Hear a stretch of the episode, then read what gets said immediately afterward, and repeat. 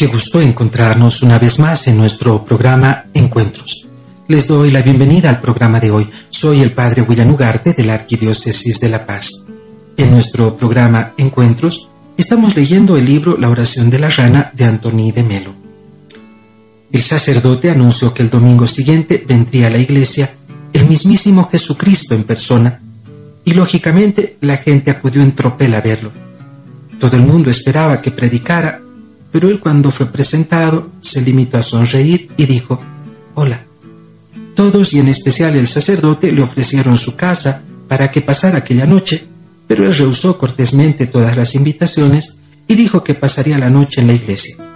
Y todos pensaron que era muy apropiado. A la mañana siguiente, a primera hora, salió de allí antes de que abrieran las puertas de la iglesia. Y cuando llegaron el sacerdote y el pueblo, descubrieron horrorizados que su iglesia había sido profanada. Las paredes estaban llenas de pintadas con palabras. Cuidado. No había sido respetado un solo lugar de la iglesia. Puertas y ventanas, columnas y púlpito, el altar y hasta la Biblia que descansaba sobre el atril de la iglesia. En todas partes, cuidado. Pintado con letras grandes y con letras pequeñas, con lapicero o con pluma, y en todos los colores imaginables. Donde quiera que uno mirara, podía ver la misma palabra. Cuidado, cuidado, cuidado, cuidado. Ofensivo, irritante, desconcertante, fascinante, aterrador. ¿De qué se suponía que había que tener cuidado? No se decía. Tan solo se decía cuidado.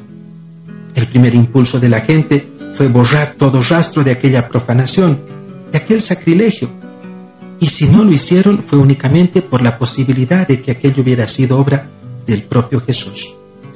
Y aquella misteriosa palabra cuidado comenzó a partir de entonces a surtir efecto en los feligreses cada vez que acudían a la iglesia. Comenzaron a tener cuidado con las escrituras y consiguieron servirse de ellas sin caer en el fanatismo. Comenzaron a tener cuidado con los sacramentos y lograron santificarse sin incurrir en la superstición el sacerdote comenzó a tener cuidado con su poder sobre los fieles y emprendió a ayudarles sin necesidad de controlarlos.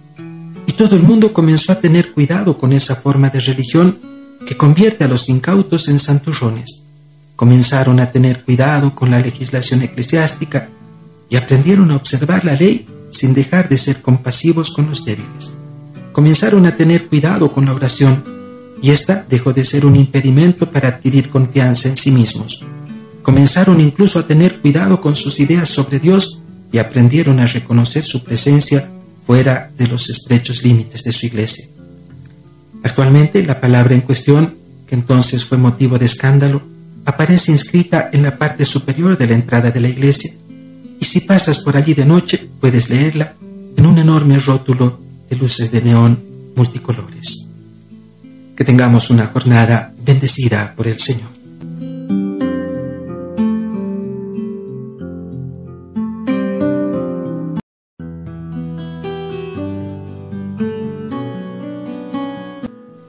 Qué gusto encontrarnos una vez más en nuestro programa Encuentros. Soy el Padre William Ugarte de la Arquidiócesis de La Paz y les doy la bienvenida al programa de hoy. En nuestro programa Encuentros estábamos leyendo el libro La oración de la rana de Antoni de Melo. En su narración de los santos cuenta Atar cómo el sufí Abid Ajamí fue un día a bañarse al río y dejó sus ropas en la orilla. Entonces pasó por allí Hassan de Basra, vio las ropas y pensando que se las había dejado allí olvidadas, algún despistado decidió quedarse a vigilarlas hasta que apareciera su dueño. Cuando llegó Javid en busca de sus ropas, Hassan le dijo, ¿A quién dejaste al cuidado de tus ropas mientras ibas a bañarte al río? Podrían habértelas robado. Y Javid le replicó, las dejé al cuidado de aquel que te ha impuesto a ti el deber de quedarte a vigilarlas. Que tengamos una jornada bendecida por el Señor.